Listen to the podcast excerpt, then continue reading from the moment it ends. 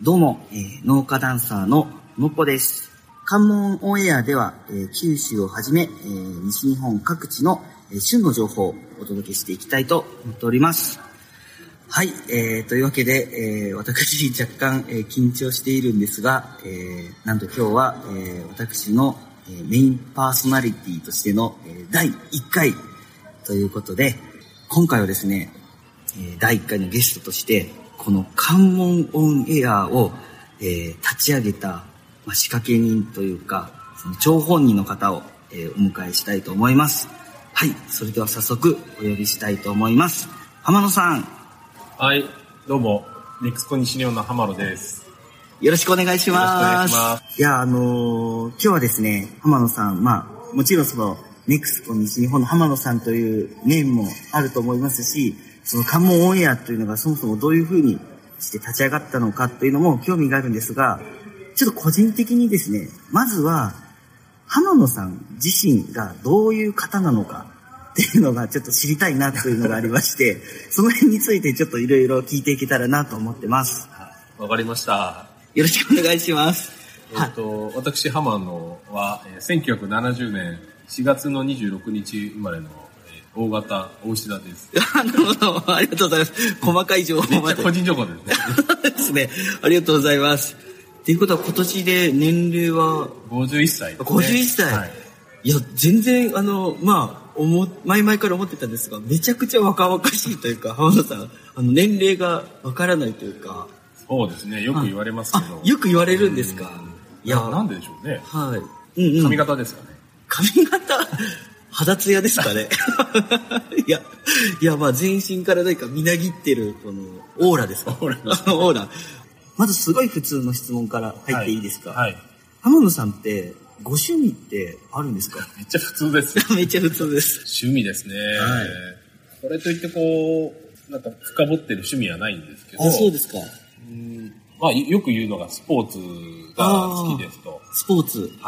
で、まあ、子供の頃は野球をやってたんですあけ、ど、野球されてたんですね。はい。まあ野球はあまりこう選手としてのこうセンスはなかったので、おー。あまりこう野球のとことを語るところはないんですけど、はいはいまあ、はい。最近、えっ、と、マラソンを始めまして、あ、マラソンはい。ええー、マラソンっていうとあの、42.195キロ。そうなんです。走るやつですよねはい。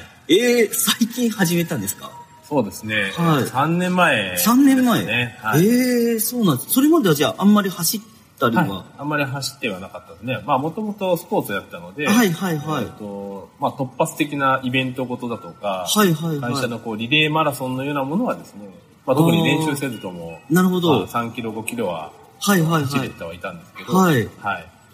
42.195キロですよね。えっ、と、例えばそれは、何でしょう。そのマラソン始めたなんかきっかけみたいなものっていうのがあるんですかそうですね。まあ、もともとはい。マラソンとかっていうのは、うんうんと距離短いのは練習せずとも走れてたんですけど、はいはいはい。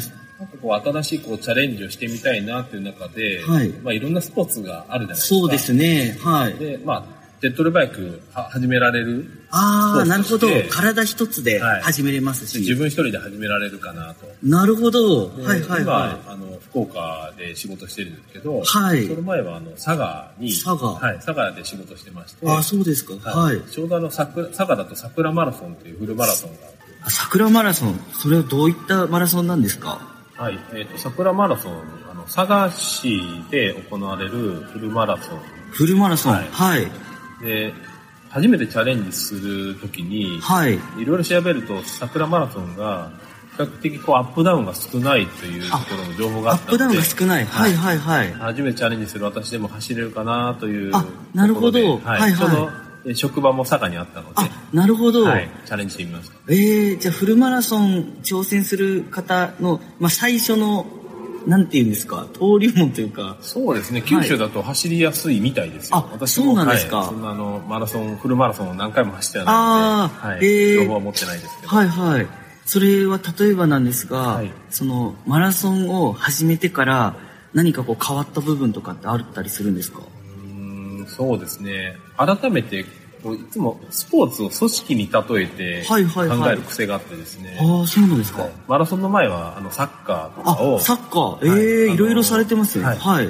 サッカーの、少年サッカーの、ね、コーチみたいなのを少ししてましあて、、コーチされてたんですかはい。ええでまあ、サッカーってよくあの組織論に例えられるので、はいはいはいはいあのサッカーの組織論で、まあ、会社の組織だとか、まあ自分の仕事を見つめ直すみたいなところをやってたんですけど、ええで今度改て。めてマラソンをやってですね、はいはいはい。またその会社の仕事みたいなところにこう気づきをもらってるっていう、そんなへーその僕とスポーツの関係ですね。ええ例えば、なんて言うんでしょう。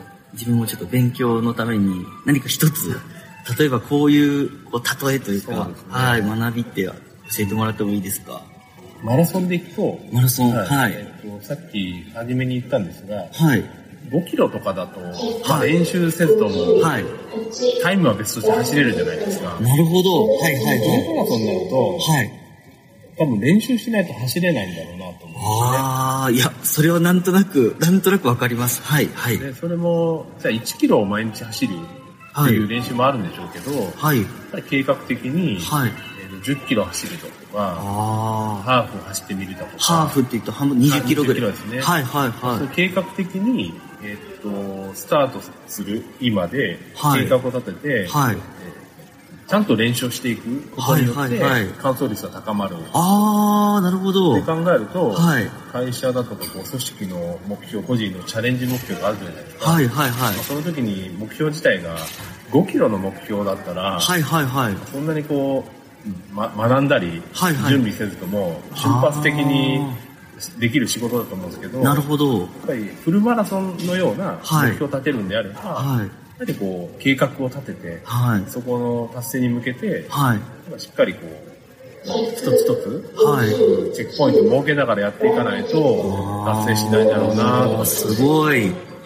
なんかあの、 フルマラソンで、その、ゴールした人たちの見方が変わりそうです。でも最後、まあいろいろ準備していったんですけど、はい。最後ははい沿道の人たちの応援、ああ、なるほど。あのとかあの、はい子供たちがよくあのハイタッチを求めてくるんですけど、はいはいはいはい。まあ、それにだいぶ救われましたね、えーなんか、この関門オンエアにも深くなんか関わりそうな。はいそうですねはいはい。そうですテーマ性を感じました、今。いや、マラソン深いですね。そうですね、はいうん初めて完走した時は、はい。まあそその最後ゴール前の数数キロですかね、はい。やはりこう今までかかっていただいたはい人だとか、はいはいあのし職場のメンバーだとかっていうのをこう、頭をああ頭よぎるんですかよよぎってきて、ええー、めちゃくちゃいいですね。なんか自然と涙が、ああ、そうですか。うん一人だと何もできないんだなってえ改めて感じますそれはなんかすごいいい話ですね。なんか今、追体験というか、浜野さんの顔を見てたら、そのゴール前の様子がすごいなんか思い浮かべれたんですが、そうえー、すごい。カモンエアも、例えばマラソンに例えば、どうなんでしょう、フルマラソンというか、もはやその距離がわからないくらいの、 なとりあえず長い距離を走るマラソンだと思うんですが、まあ僕が言うのもおかしいんですが、浜野さんがこう、計画を立てていきながら、この6月19日のはいリリースの日まで、まあある意味1個目のゴールテープを、その切ったっていうのは、それこそその今の、そのマラソンのなんか体験と重なる部分があるのかなとなんか、はい、話を聞きながら思いました。そうですね今回の関門エアははい。キャッチーな言葉でいくとはいはいはいはい。空のサービスエリアを作るめ空のサービスエリア。はいはい、はっいちゃ。よくないですか空のサービスエいリアやめ、めちゃくちゃいいと思います。あの、聞いたことないです。空のサービスエリアって。はいはいはいあ。の今ここ話してるのは壇ノ浦パーキングエリアってはいはい。地上にある場所じゃないですか地上ですね。完全に地上です。はいはい。でここの、はい場所だけの情報発信だとはい。すごくこう限定されるんじゃないかなはいはいはいはいパはーキング自体があの地上にあるので、い。はいはいはい限。定されて当たり前なんですけど、ええええええええ。なんかもっと広域だとか、はいはいはいもっと広く、はあはあこはあの。高速道路を通じたうんうん。情報だとか、うん。まあ、地域のこう旬な出来事みたいなところうんうんをうん。発信できたらなと思って、はいはいはい。その時にあのデジタルといいますか、はいはいあはのネットの世界だと、い。はい。うんどこまででも行けるなと思った時に、確かに。なんかはい空のサービスエリアっていいあーなという。いやいいですねまあはいあの今回一緒に、あのーはいやらやってもらってる、はいはいはあのメンバはいーのはい。話もあって、はいそれで行こあ、なるほど。あ、いいですね。なんかその言葉が降りてきた時はすごい、来たってう。いう感じですよあ来たって感じでねし。たね。ああ、いや、すば、素晴らしいですね。自然にあの、関門オンエアの話になってきたんですが、ちょっと、まあ、一旦今日はこの辺で、はいはい、あの、お話は、えっ、と、前編はこの辺ということで、後半はちょっと関門オンエアについて、もう少し深く聞いていけたらと思います。はいはい、それでは浜田さん引き続きよろしくお願いします。よろししくお願いします。ありがとうございました。ありがとうございます。どうも、えー農家ダンサーののっぽです。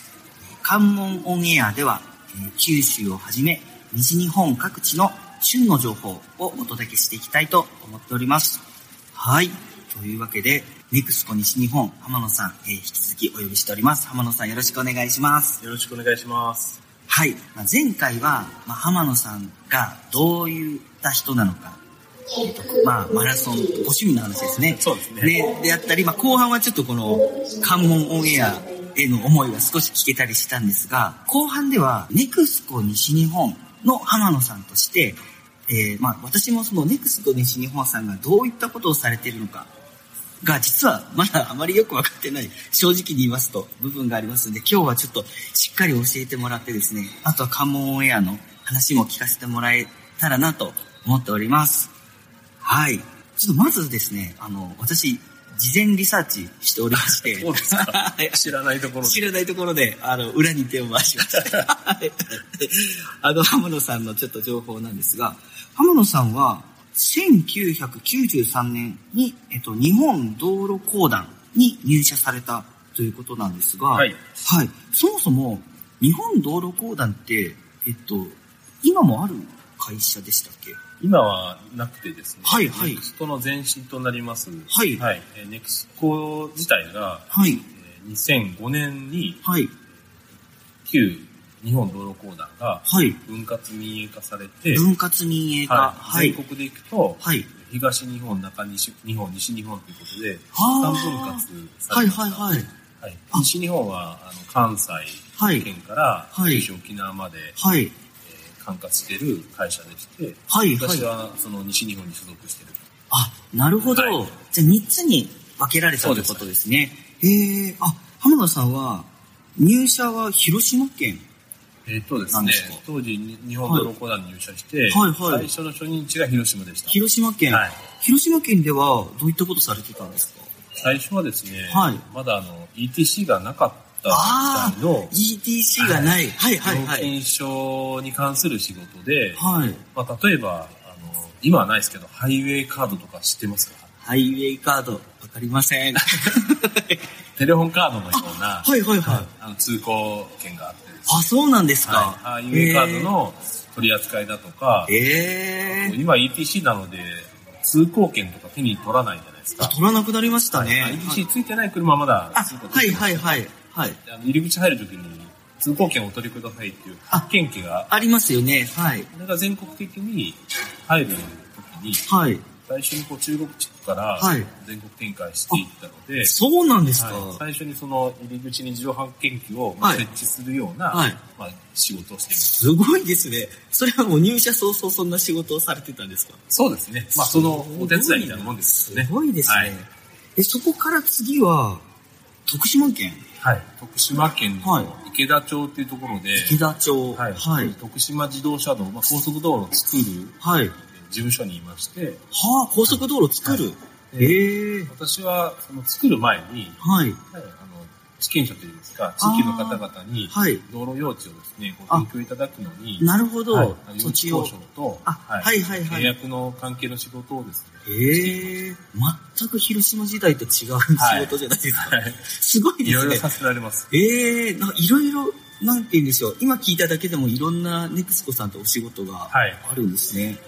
で、この後なんですが、東京に行かれて、広報の仕事されるんですかそうですね、はいあの徳島の事務所にいた時に、はい。あのまあ、高速道路の事業自体を、はい。あのご理解いただいて、はいはいはい。あの、まあ、できることによる、はい地域への影響だとか、はいはいは暮い。らしが良くなるみたいなところを、まあしっかりご説明する必要があるかなと思って、はいはいはいは広報の仕事に、まあ、当時すごく関心があってい。、ああ、そうですか以。来、あの、広報を希望し続けましてですねあ、じ、自らやりたいなということで。でへえ。徳島の後に一度広島に戻ったんですけあど、、そうなんですね。はいはでい。次の職場として、はい。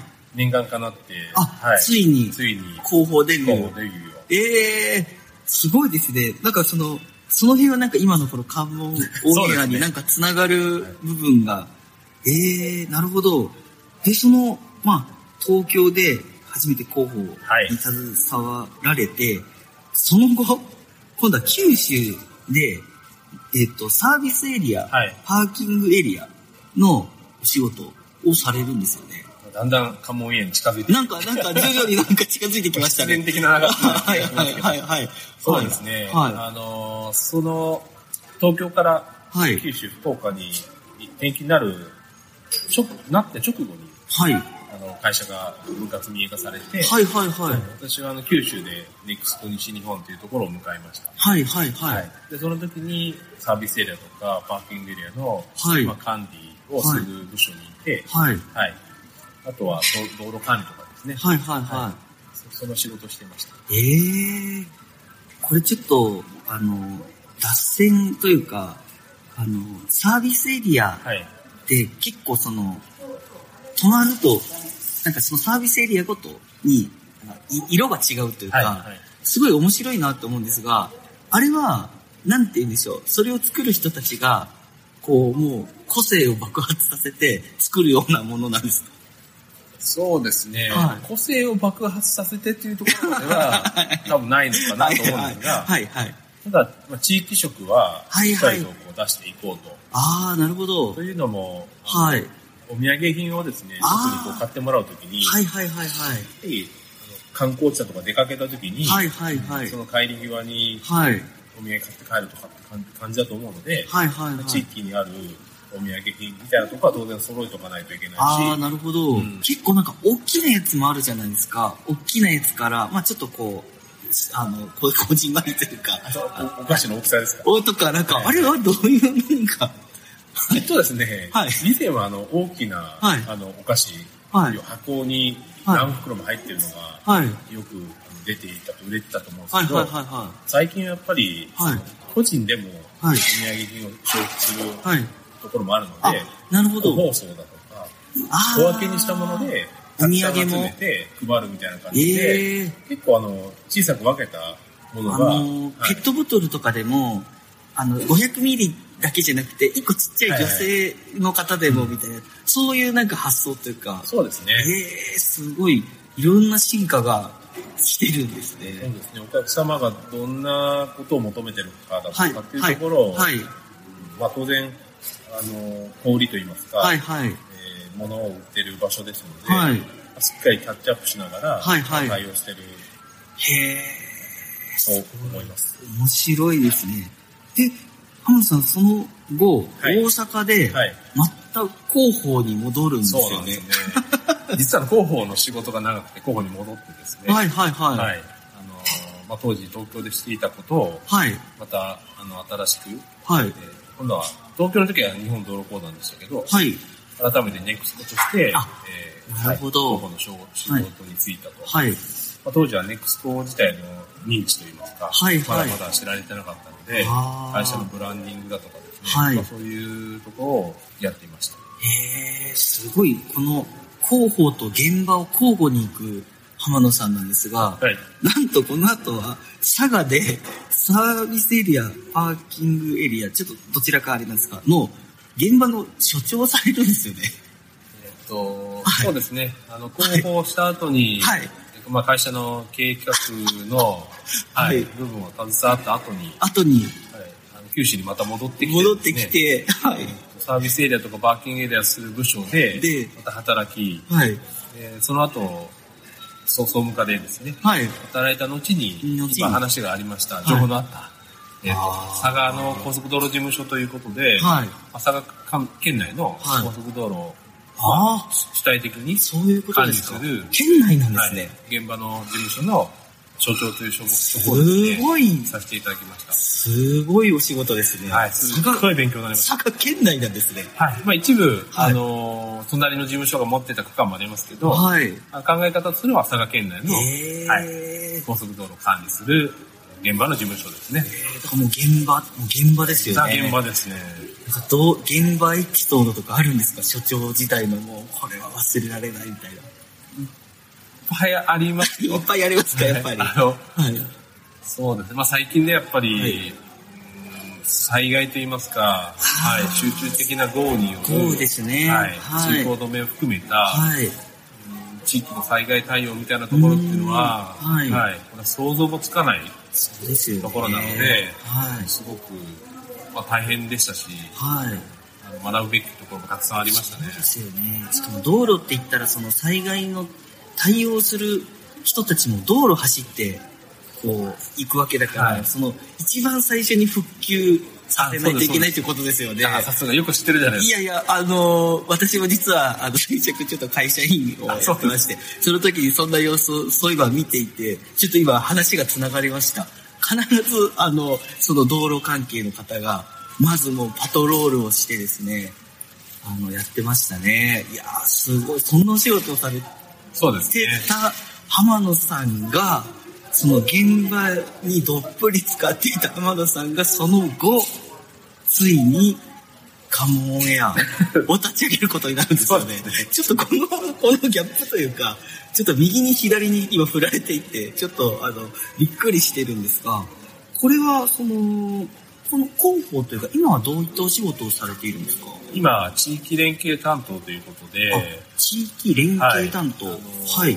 まあ、よく言われてる地域創生ですかね。はいはいそはれいに。関する仕事をしています。あ、これは、えっと、広報さんとはまた違う違いますねことなんですかはい。へえ、それまでも地域連携担当っていうのは、あの、プロネクスコさんにはあったんですか会社自体が、はいあのー社会インフラああ、はでいご。ざいますので、ええ地域連携というところは、まあ地域これまでもあか変わらず、あ、仕事のそう中ですよに当然こう入ってる要素なんですけど、はい、はい、地域創生のような、はい。新しいその考はいえ方の中で、会社の価値を、はい地域だとか社会のはい、まあ課題だとかニーズにはい。どう対応させていくかという視点での、はいまあ専属部署は実はあの2年前の夏にですね、はい。えー、とできてできてまあはい、あの私が初めてはいの、はいまあ、担当者 また初めて。あの、なんか、確か、あの、1993年、はい広島でもなんか初めてのなんかことをされてたと思うんですが、ここでもまた、にこれ日本で初めてそうですね、まあ、日本にはたくさんあの会社がありまして、ああはいその中の地域創生だとか、はい事務所はたくさんあると思うんですけど、はいあそうですかまあ、ネクスコとしては初めてあの職ですねネク。スコとしては、、はいやーすごい。改めて、その地域の方との、まあ、もともとやってるんだけど、さらに力を入れるという意味で、そうです生まれた部署っていうことなんですね。あのどうしても高速道路も、はい。まあ、あの、おおむね外製され、外製とかほぼ出来上がってて、あ、出来上がってて、は。はいい、あの新しくこう、ネットワークといいますか、はい伸びていく部分っていうのは少なくなってきてるじゃないです確か。かにそうですよね。高は速道路も、い。はい。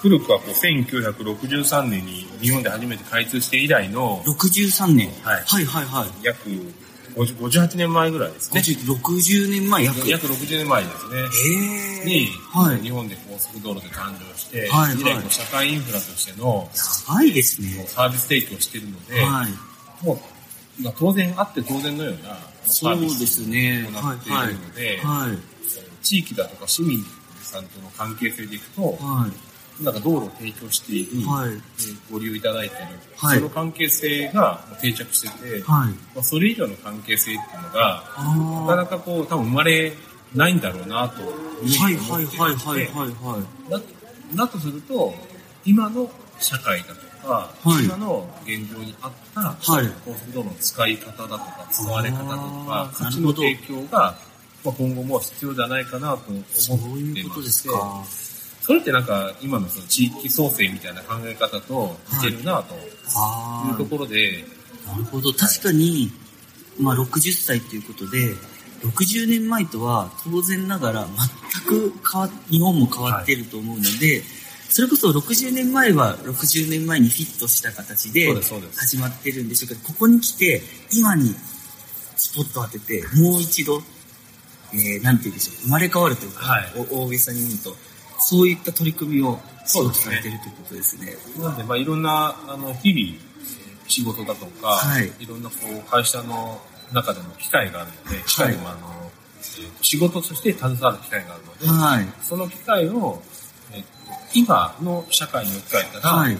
何がこうできるかっていうところを常にこう考えてたので、2年前にこの職に就いたんですけど、はい実はその佐賀の時もそうですし、はその前職もそうですし、はいその時々の自分の仕事の中で、は地域との関係っていうのをはい常に考えていて、あーまなあ、るよほうどやくそれがですね、ついについにここに来て2021年6月19日に、はい、一つの形になそうっでたすというね、新しいチャレンジをして、ああ、じゃあもうある意味関門オンエアは、あの、いつから始まったかって言えば、もうすごく遡れば、なんなら1993年から、こう、浜野さんのこの経験の全てが凝縮されて、えーこの、何年ですかね、1993年っていうと30年前ぐらいですか約。いや20あ約30年前ですよね、はいはい30年越しのこの体験経験がこの関門オンエアというメディアに凝縮されているというかそうはい振り返ると多分そうだと思うんですけど、はいはい30年前にはいこんなことがま想あそ像れもそでれきてない、だまあ、はい。いや、でもすごいですね。そのやっぱ現場も知っていて、広報も経験して、そして今地域連携担当という立場で携わるた浜野さんだったからこそ、きっとこのカモンエアという一つの答えがこう生まれたし、それをこう、まあ、あの、もう一人の仕掛け人の菊池さんという人を、この、えっ、と、プロジェクト、はいにえー誘ったのももちろん浜野さんはいだと思うんですが、これもきっとそのなんていうんですかねそれまでのいろいろな経験からのご判断だったと思うんですがちょっとあのここからはえっ、とその関門オンエアの話をもう少しちょっと聞いてみたいですが、えっ、とそうですねまあ今じゃあ例えばこう立ち上がって、はい浜野さん、まあ、こう、どれぐらいかな、まあ、何日か経ったんですが、感想というか、どういったお気持ちですかうーんそうですねはい。あの始まったなっていう、はいはいはいはい立ち上がるまでも当然あの事例の準備だとか、はい調整事もたくさんありましたけれども、はい。うんさっきのさっきのというかスポーツのマラソンに例えるとああ、前編でも、ははいい、はい語られて準た備準備で。はいはいようはやいく。こうスタートを走走り始めた感あじあ、なるどほど。スタートラインに立って、走ってスタート始めた始めたばっかりまだ5キロも行ってない感じまだ5キロも行ってない はいはい。なるほど。ああ、じゃあ今始まったってはいいうところなんこでのすね。先どんなこうな苦難があるのかなといやかーどんな楽しみがあるのかどんな景色が見えるかそれがこう楽しみ反面はい。うんなんか緊張と言いますかそうですはいね。完走しないといけないこう何がゴールかあれですけどそうですね責任感ですね いやー、すごい。いや、それでもその、走り始める。始めるっていうのがかなりすごくこうパワーがいることだと思うんですが、はい浜野さんは、例えばこの関門オンエアは、を通じて何かこう、地域の方とかに一つなんかこう、まあ、旬の情報っていうのはもちろんなんですが、きっと何か届きたいメッセージ性とか、そういうのが個人的にもあるんじゃないのかなと思うんですね。それはなんかその始めるとかそういう部分にはい関わってる気がしていて、うんなんかその辺の思いってありますかそうですね。はいこれも、あの、スポーツの、あススポポーツーツ編のマラソンに例えると、マラソンすごいですね。はい。やっぱり、地域の、はいはいあの、皆さんだ、沿道の皆さんの応援だとか、はい声援だとかがあって、はい。たくさんこう気づくところがあったんですね。はいはいはい。今回で言うと、はいうーんまあ、前、2年前にはい。地域連携担当になって、はい。まあ、以来あの高速道路を起点とした街づくりだとか、はあい、あのー日本初のいワーキングスペースの設置だとか、はい。コワーキングスペースって何ですかよくあの、シェアオフィスみたいな、働く場場所ですね。働く場所。はい、はい、はい実は宮崎県のはい。山の口サービスエリアっていうところに、山の、山の口ですね。山の口。はい、行かれたことないでしょあありません。 え、そこにそんあなるんですよコワーキングスペースがあるんですかはい。あの、今はい実験的に置いてるんですけど、まあそれでええー、やったすり、ごい。はあい。と、まあコロナ禍での、はい新しい車旅の提案みたいなところを自治体の皆さんとやって、あ、車旅。なるほど。はい。その時に、はいやっぱり地域の方々とはい会話するじゃないですか。はい。で、その車旅やった時に、はい。それこそ、あの、ちょうどクラブハウス、クラブハウス。はい、はい、あの、音声の、はい、はい、ボイシーの尾形さんそうもで、すねものすごい参加されていたという。はい、はいク。ラブハウスが、こうはい入り始めた時に、はい。私もそこにこう入っていろんな方そとうなんで話すをかしてたんですけど、はい、はい、はい、はい。で地域の方々言われたのはが、い。僕は問いかけたんですね。はい。特に地域に行くと、はい。美味しいものがあったりして、はいそこに食べた後、はい美味しいもの食べた後、はい。地域を見ると、はい。誰も人が歩いてないじゃないですか。はあ、はあはあ特はに地方都市に行くと、あ、はい、はい、はい。遊び方がよくわかんなかったんですね。はい、はい、はい。で、周遊するにも、どこ回っていいかわかんないので、はい、はい、はい。で帰ろうかっていうふうに、まあ、よくメジャーな観光どころ寄って帰るような気持ちになあるーんなでるほど。わかります。すけど、はい。どうですかって地域の人に聞いたらですよ、どうですかというと。あの、はい、はい。そう、そんなことないですかねああ、なるほど、なるほど。はい。って聞いたら、いや、私に聞いてくれたらよかったのにと。あ、なるほど。ここに行って、こはいこに行はっいて、ここに行ってって、この地域たくさん楽しいとこあるのに、なああ、はい、んはい、では聞いてい。くれないのみたいな感じだったんですよね。ああ、なるほど。なんで、すごく、なんでしょうね。そうですねというよりは、はい。地域ってもっと楽しいんだよっていう答えが入ってきて、ああ、なるほど。そはれっい。て、紙に書いてるその観光案内だとか、はい。事前に調べるウェブの中では、はい。どうしてもこう拾いきれない情うん報うんうんで、うん。拾わないまま現地に行くと気づかないことだと思って、確かに。地域の声はいはいだはっい。ていうのを届けるだとか、はいはいそういう人につなげることって、はいこれからますます大事だなと思ってああ、ですね、そうですよね。なん確かかその時にこう声みたいなところずっと頭にあって、ああ、なるほど。確はい、かに、ここ、壇の浦、えっ、と、パーキングエリアがある下関も、その、唐戸市場であったり、角島大橋、ここはすごく有名なんですが、それ以外にももちろん、まあ私、下関が地元なんで、あの、たくさん素敵な場所っていうのはあるんですが、それは確かに、その、大きなメディアとか、例えば旅行雑誌とか、えーには、なかなか、その、乗らない情報ってたくさんありますもんね。そうですね。はいはいはいはいはい。カラト市場に行った後、じゃあどうするかってなった時に、うんうんうん。事前にこう観光案内本だとか、はいはいはい。ネットでこう調べた情報を持ってる方であれば、その情報に沿ってはいはいはい行きますけど、はい。そうではなかった時に次どこ行くってなった時になかなかこう、難しいんだと思確かうんにですね、そういう意味でいくと、これ音声メディアなので、それこそその、まあ、どこか、えっ、と、それこそさっきの宮崎県ぐらいから高速道路にな乗って、じゃあ今日中国地方下関行ってみるかって行きながら、これ聞いてもらって、あの、耳でリサーチして、あ、そうかって、下関こんな場所があるんだ、面白そうだな、もう、ひょっとしたらできるかもそうでっすてねことですよね。なんかそうなっていったら嬉しいですね。いやー、その車旅はいいですね。ええー、面白い。そのまあもう今かなりいろいろと語っていただいたんですが、今後、えー、カモンエア、こうなったらいいな、だったり、その、そこから、もうちょっと広く、その高速道路、もっと広く言えば、ネクスコ西日本さんが、こういう風になっていったらいいなっていう、この浜野さん、ネクスコ西日本の浜野さんのビジョンみたいなものっていうのはありますかそうですね。はいまずその関門オンエアですけど、はい。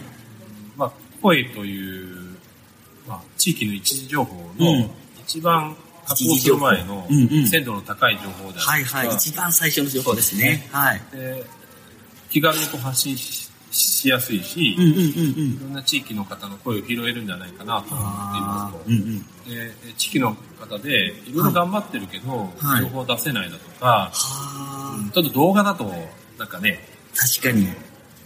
意識することが多すぎますよね。はいはいは洋い。服もそうですし、ねえですね。はい。でまあマスメディアだと、はいよりこう緊張するかなわかります。はい。じゃあ情報を出せないはい。地域の方ってたくさんいるのかなと思うと、ためらったりとかですよね。はい。なのでそういう方々がうんもっと気軽にはい自はい分はのい思いをこう話すよううんうんな、うん。うんメディアになっていければなと思いますし、そうですね。はいまあ、それを通じて、新しいその地域のことを多くの人が知って、はい。まあ、実際、その地域に訪れてもらうような、ううんうんんうん。そんなそのきっかけとなるようなうんメうデんうんィアに成長させたいかなと。はいはいはいはい。イメージはどちらかというと、地域の声をはい。地域の皆さんで、はい。えーと応援してもらう。あー、なるほまどあ。そんなメディアをイメージしています。なるほど。なんかマラソンの今光景が頭をよぎり ます。一人一人がランナーで、一人一人が沿道から応援して、そうでですねもある時にはそこが入れ替わって、その沿道に行った人は今度走って、そうですね走ってた人が応援してみたいな、そういうこのんん繰り返しというか循環みたいなことなんですかね。で、この、まあ、カモエア、そして、この高速道路、はいまあ、もしくはこのネクスコ西日本という会社は、それを経て、さらにこういう風になっていくと、あの、いいなというのはありそうま。ですすね。あのー高速道路自体、はい地域の皆様だとか、はい地域にお役に立つところが、はいミッションでもありますので、はい。ただあの作って、はいえっと役立ててるような時代ってもう終わってると思うので、おー作って役立ててる時代は終わった。はいはいはい。作ることによって例えば、はいえっと工業団地が誘致されたり、工業団地。はいはいはい新。しいものが運ばれ出したりとか、はいはいはいはいはい。作ることによる経済活動って、まあはい当然今もありますけど、はいはい。そこに送る便益とかっていうのは、はい。もうある程度あのそ想定の範囲内ですし、はあー、なるほど。いあのこれからじゃあこう人口も減少していく中、はいネット交通量もはいそれに伴って減少していくんだろうなと、確かに。なのはいで、はい。まあ、新しい使われ方としてはいはいはい。地域の方々が、はいこの地域での社会インフラをはい。どのように使っていくかっていうところなるほにど私はすごく価値があるかなと思ってましてなるほど。作るのではなく使う方に変わっていくってことですね。へえで、まあ、よく言われるその競争ですね共にあの創造する作りあです作ねる、共に作る。はい。ってう。いうところを、はいまあ、これまでもありましたけども、はいより色濃く出していければなと。なるほどな。ので、まあ、地域の方々が、はいこの高速道路のインフラに関われる、はい。なんか誘惑はいはいはい。みたいなところが、はい今まであありそうでなかったあーなのるほで、どその誘惑を少しずつあーあの作っていきながなるほら、どその誘惑の中で、はい。新しいその価値をあーはい皆さんと一緒に作っていく。ああ、なるほど。はい、そんなことを今思っています。いやー、すごい。確かにカモンエアは、先ほども言われたように、その地域の人が、まさしくランナーとして走れるようなメディアではい、すし、そうです、そうです、そうです。はい、それこそ、その地域の方がこの余白というか、この、えっ、と、ネクスト西日本さんが用意されたこの舞台そうですね に上がり、はい一人一人声を発していくっていうことですね。まあ、その代表はノッポさんですね。 そうでした。 いや、でもすごい、なんか、改めて、あのーこの関門オンエアの、あの、こういうその、浜野さんの思いを聞いたのは今回初めてだったんですが、まあ、そういうそのメディアに自分がこう携われていることにすごいありがたいなと思いましたし、まあ自分もそのランナーの一人として、まあ、応援もされながら、そして、まあ、でもどちらかといえば、沿道の方に立って、その走ってる人たちをこう応援していく。先ほど競争ということが、もう競い合うというよりは、共にはい作る方ですよね。はいはい。共に作るメディアとして、このカモンエア、カモンオンエア、大事なところでいつも噛みますが、カモンオンエアですね。オンエアです ねオンエアですね。を、えー続けて、あの、いけたらと思ってます。はい。というわけで、えっ、と、浜野さん、あの、かなり、あの、いろいろと今回語っていただきましたが、はい。ありがとうございまこしちらたこ。そありがとうございました。はい、まあ、これからもあのぜひ一緒にはいこの長い長い、レースをですねレースを、はい楽しんで走っていけたらと思いますよろしくお願いします。はいよろしくお願いしますはいというわけで今日の放送はこの辺で終わりたいと思いますありがとうございましたありがとうございました。